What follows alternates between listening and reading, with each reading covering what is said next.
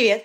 Меня зовут Маруся, и тут я рассуждаю на самые разные темы, делюсь своим мнением и опытом, и надеюсь быть вам полезной. Создание подкаста – это мое домашнее задание, но я надеюсь, вам понравится, и публикация таких аудио станет моим новым хобби. Сегодня мы с вами поговорим об образовании. Точнее, говорить буду я, а вы, надеюсь, прокомментируете. Ведь принудительная перестройка системы в период пандемии коснулась практически всех, и именно эта тема, мне кажется, сейчас наиболее актуальной.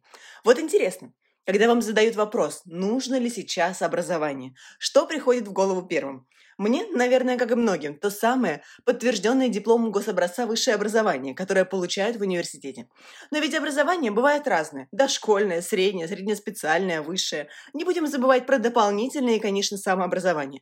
По форме обучения имеет смысл отдельно рассматривать очное, очень заочное, заочное, дистанционное. Ну, обо всем понемногу.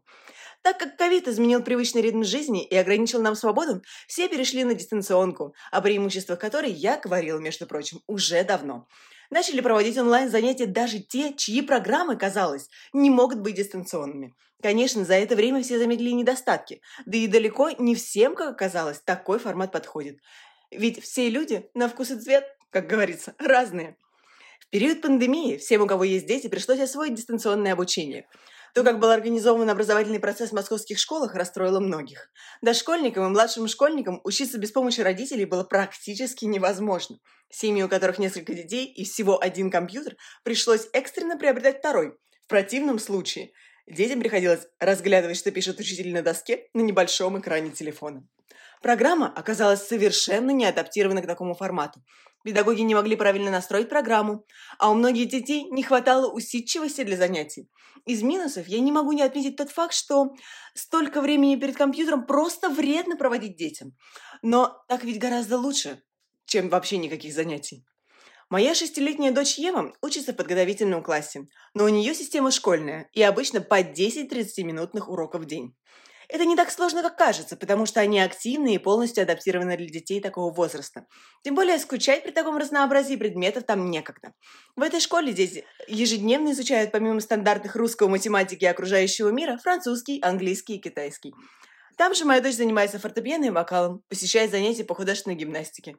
Конечно, там вкусно кормят пять раз в день и целых три часа гуляют на обустроенной площадке. В коронавирус школа закрылась всего на неделю. А после объявила о начале дистанционного обучения. Всех подключили к программе Zoom, и началась эпопея.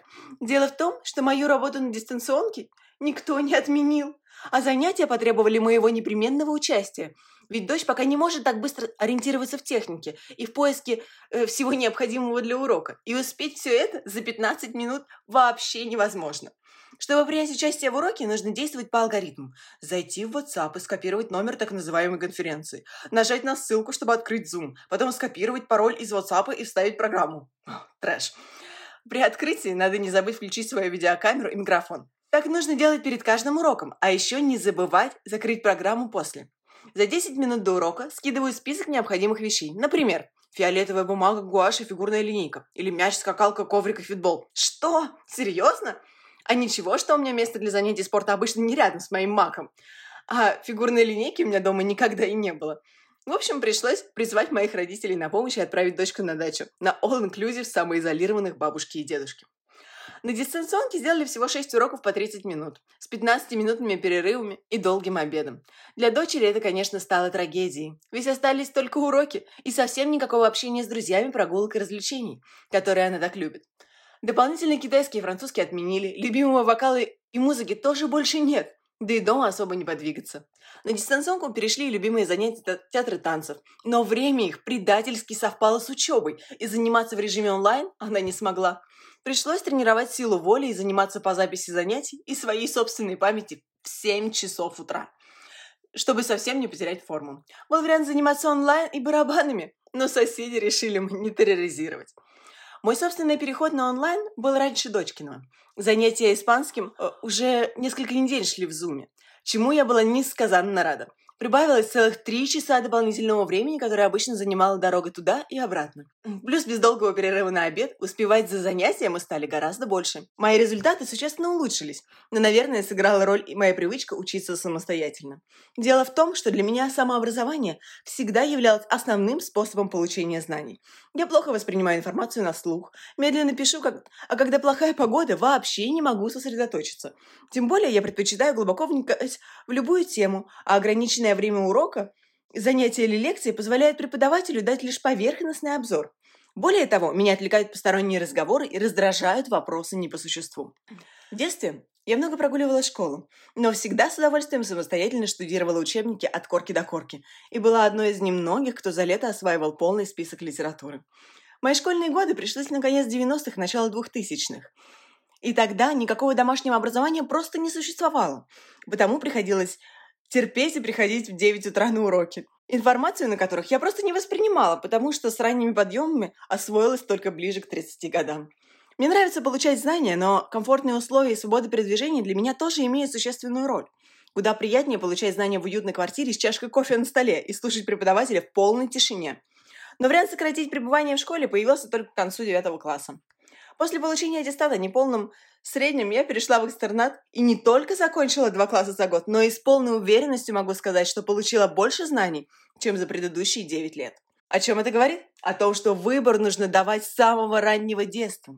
У меня занятия проходили три раза в неделю в формате лекций. После окончания курса мы сдавали экзамен по теме, а в середине года по всей школьной программе этого предмета. Это было удобно и позволяло больше времени уделить подготовке к поступлению в ВУЗ. ЕГЭ же тоже тогда не было, и в ВУЗ приходилось сдавать вступительные экзамены. Я считаю грандиозным достижением то, что сейчас школьникам предлагают различные варианты получения образования. Теперь каждый может выбрать то, что ему подходит. Событием для меня стало и то, что теперь есть возможность дистанционно получать образование в иностранной школе, параллельно с посещением российской. Я поступила в университет в 15 лет, так как школа пошла в 7, училась по программе 1-3 в младшей школе, то есть четвертый класс пропустила, и последние два года сократились до одного в экстернате. И спустя 15 лет, мне же сейчас 30, я понимаю, что это ничуть не облегчило мне жизнь, а наоборот усложнило. Я думаю, что в 15 человек еще не может в полной мере осознать, зачем нужно высшее образование. Недостаточно мотивирован и дисциплинирован, чтобы получать его самостоятельно. Да и применять его сразу на практике, даже если он учится на очно-заочном, возможности у него не будет в ближайшие три года еще не выработалась своя система усвоения информации и не сформировались навыки продуктивности. Нет понимания, какие знания нужны и сколько за это платят, да и цена денег пока не осознанна. Так что своей дочери я порекомендую не спешить поступать в университет. Среднее специальное образование в 2004 пренебрежительно называли ПТУ, что расшифровывали, как «помоги тупому устроиться». И учиться там было, мягко говоря, непрестижно. Туда переходили двоечники и хулиганы, а еще те, кто в ВУЗ поступать не собирался. В общем, публика была там не самая интеллигентная. После переименования в колледже эти учебные заведения приобрели совершенно другой статус. Название привлекло родителей, и постепенно репутация учреждений среднеспециального образования существенно улучшилась. Полагаю, что у колледжей есть целый ряд преимуществ. Во-первых, это возможность оценить выбор, понять, та ли на самом деле профессия, о которой мечтает школьник – освоить навыки, которые пригодятся для работы по профессии, и оценить свои способности, свои таланты. Среднеспециальное образование дает начальные практические навыки, которые пригодятся в выбранной сфере деятельности. Изучая их, студент понимает, нравится ли ему выполнять работу, с которой он столкнется в дальнейшем, или стоит поискать другую профессию. То есть перед поступлением в ВУЗ есть шанс убедиться на 100% в своем выборе, или, не теряя времени зря, свернуть с пути и поискать свое призвание в другой области. Колледж также готовит школьников к новой системе получения знаний, плавно адаптирует к изменениям в алгоритме обучения и дает понимание важности и нужности образования, вообще и отдельных знаний в частности. Диплом о среднеспециальном образовании позволяет устроиться на работу сразу по окончании, то есть на целых два года раньше, чем смогут это сделать выпускники вуза, которые поступили сразу после школы. Мне кажется, именно в этот период появляется острое желание работать и зарабатывать свои собственные деньги. Как вы думаете, кстати? В процессе учебы я пыталась работать по специальности, но в СМИ тогда царил хаос. Платили мало и нестабильно, а материалы были преимущественно заказными. О да, эти олигархические СМИ. Я знала всю ситуацию в подробностях, еще и потому, что мой отец военкор, а дед фотожурналист.